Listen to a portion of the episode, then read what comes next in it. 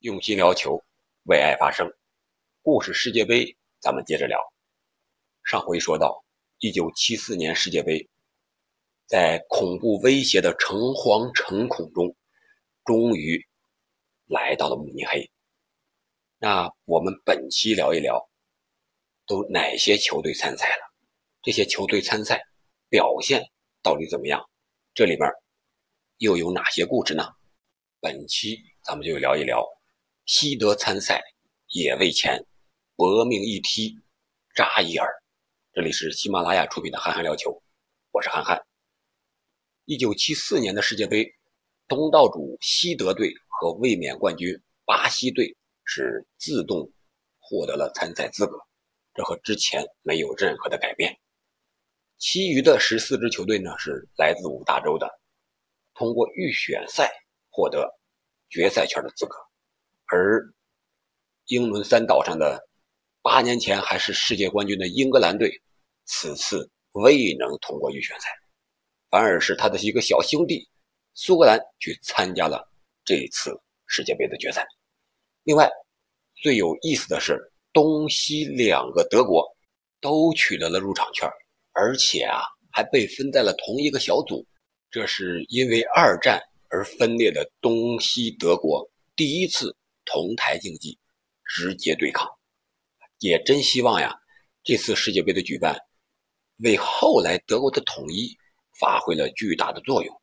如果真有这么大作用的话，促成了一个国家的统一，那这世界杯的作用可就真是太大了，绝对是美名传扬了。这些事儿咱们放下不表，直接说十六支球队的分组和分档。十六支球队，第一档的是联邦德国，也就是西德，然后是巴西、乌拉圭和意大利，这都是有世界杯夺冠史的。然后第二档，智利、南斯拉夫、荷兰、海地。荷兰本届杯赛被看为最大的黑马，因为他们已经称雄欧洲世界有好几年了。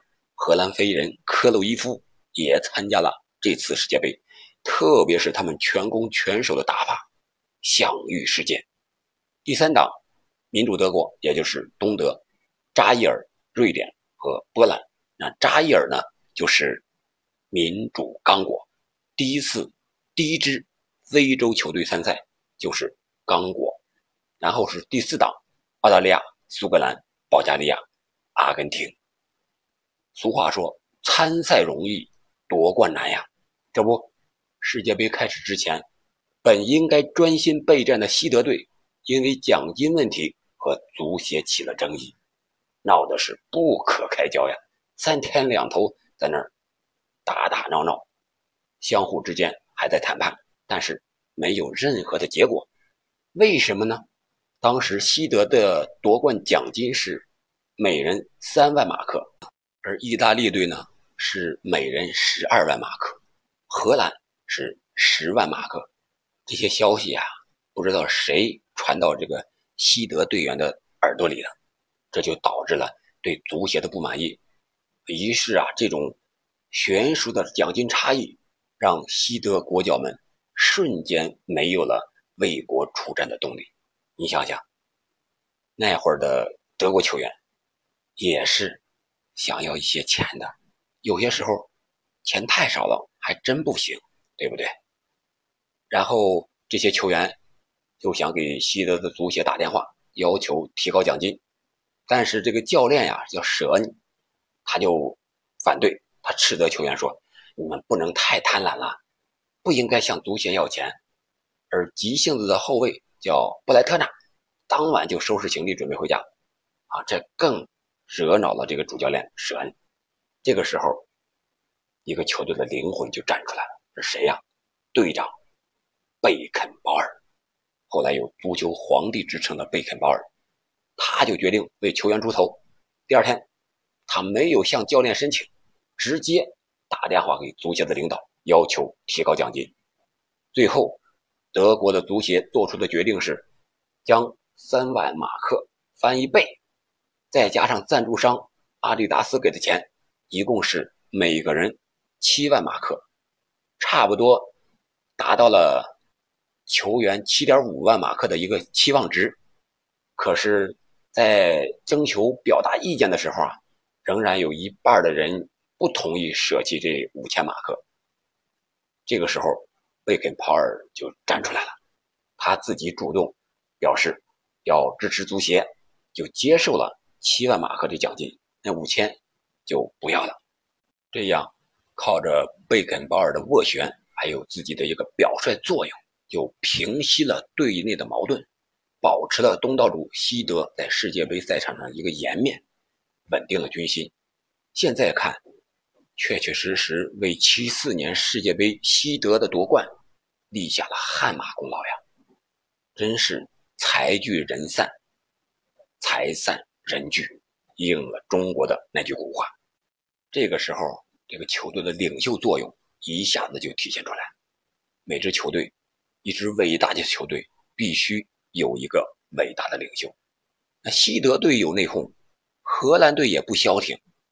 一九七四年的世界杯的时候，荷兰是整支球队签约了阿迪达斯，但是阵中的头牌克鲁伊夫，他是彪马的签约球员，因此克鲁伊夫和荷兰足协也陷入了僵局。克洛伊夫就坚持在全队都身着阿迪球衣的时候，他自己穿彪马的鞋、彪马的衣服训练。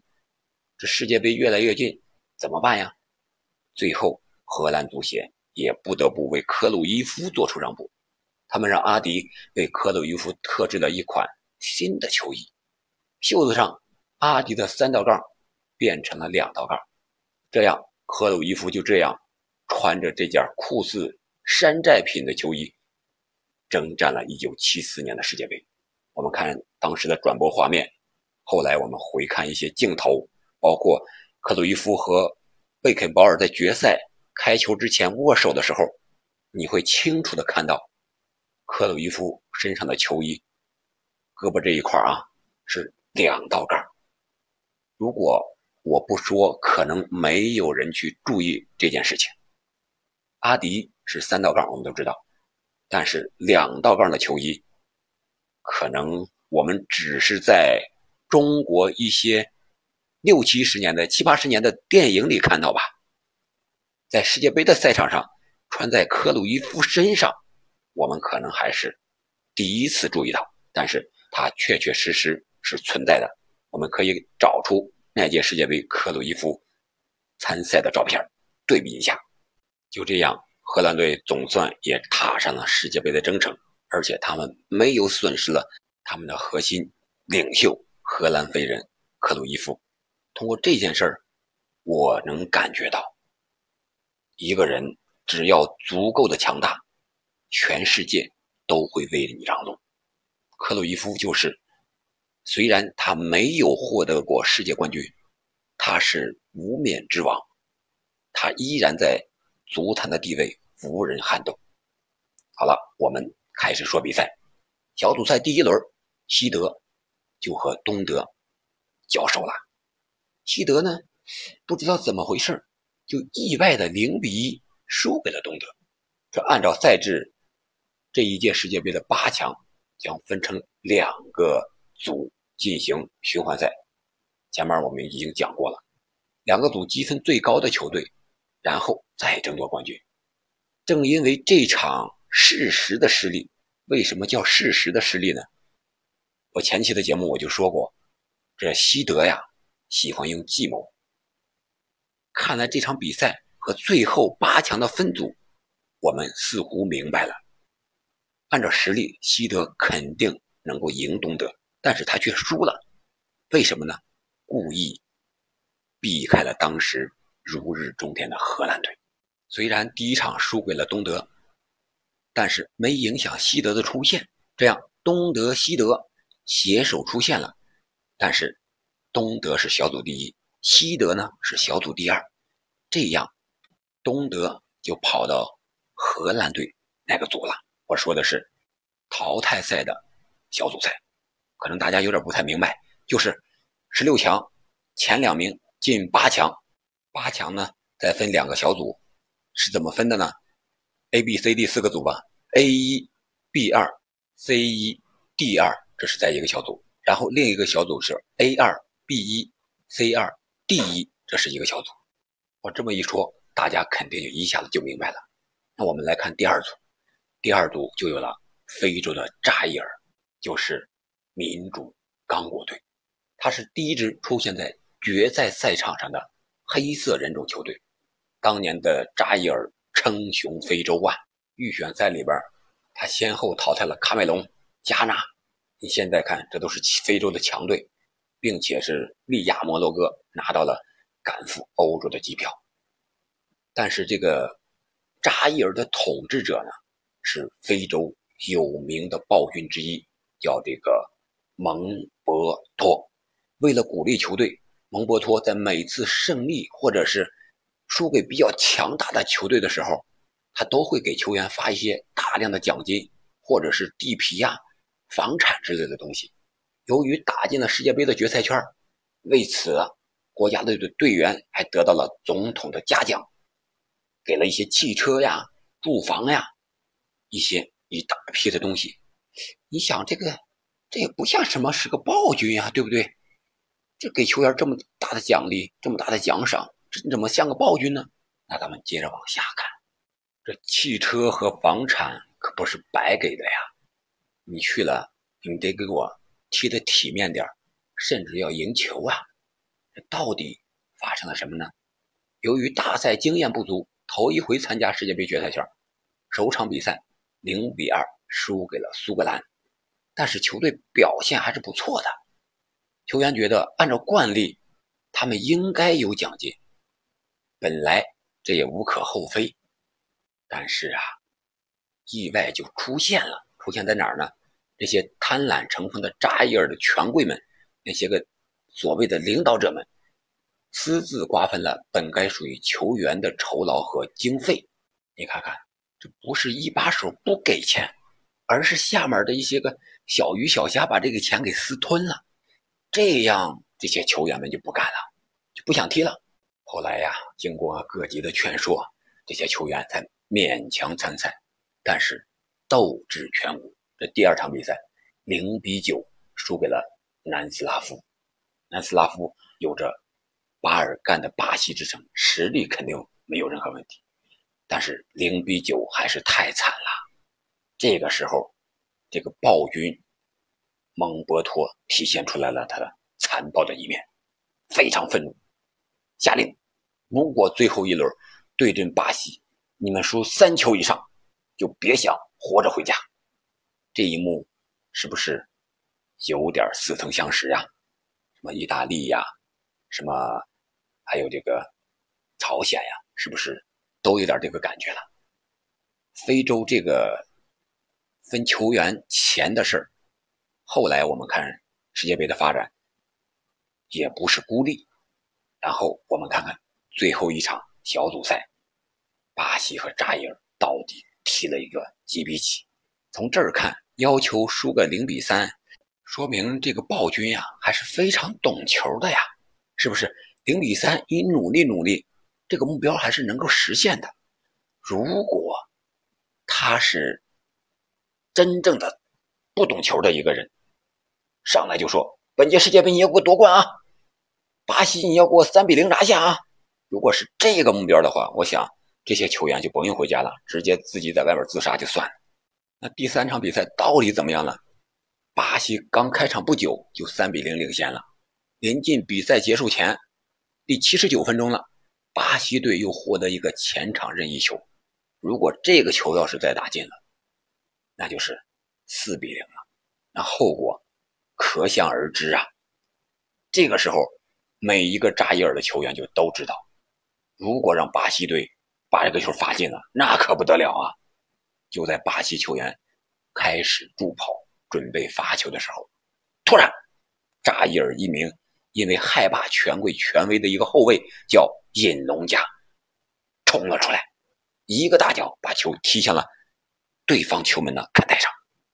巴西球员震惊了，裁判震惊了，全世界每一个球迷也都震惊了，这怎么回事？这不懂球，不懂规则吗？这个非洲国家太可笑了。但是只有场上的扎伊尔球员明白，那个球真的不可以打进，那打进了，那二十多个人的命就没了。最后，巴西队还真就三比零结束了这场比赛了。所以说，最后的事情可能还好那么一点点。事后啊，这个踢飞这个球的扎伊尔的球员叶农加回忆，他说，当时很多人都认为我们是不懂规则的白痴，直到二十八年之后，真相才被人们知晓。在二零零二年的一次采访中，叶农加解释说。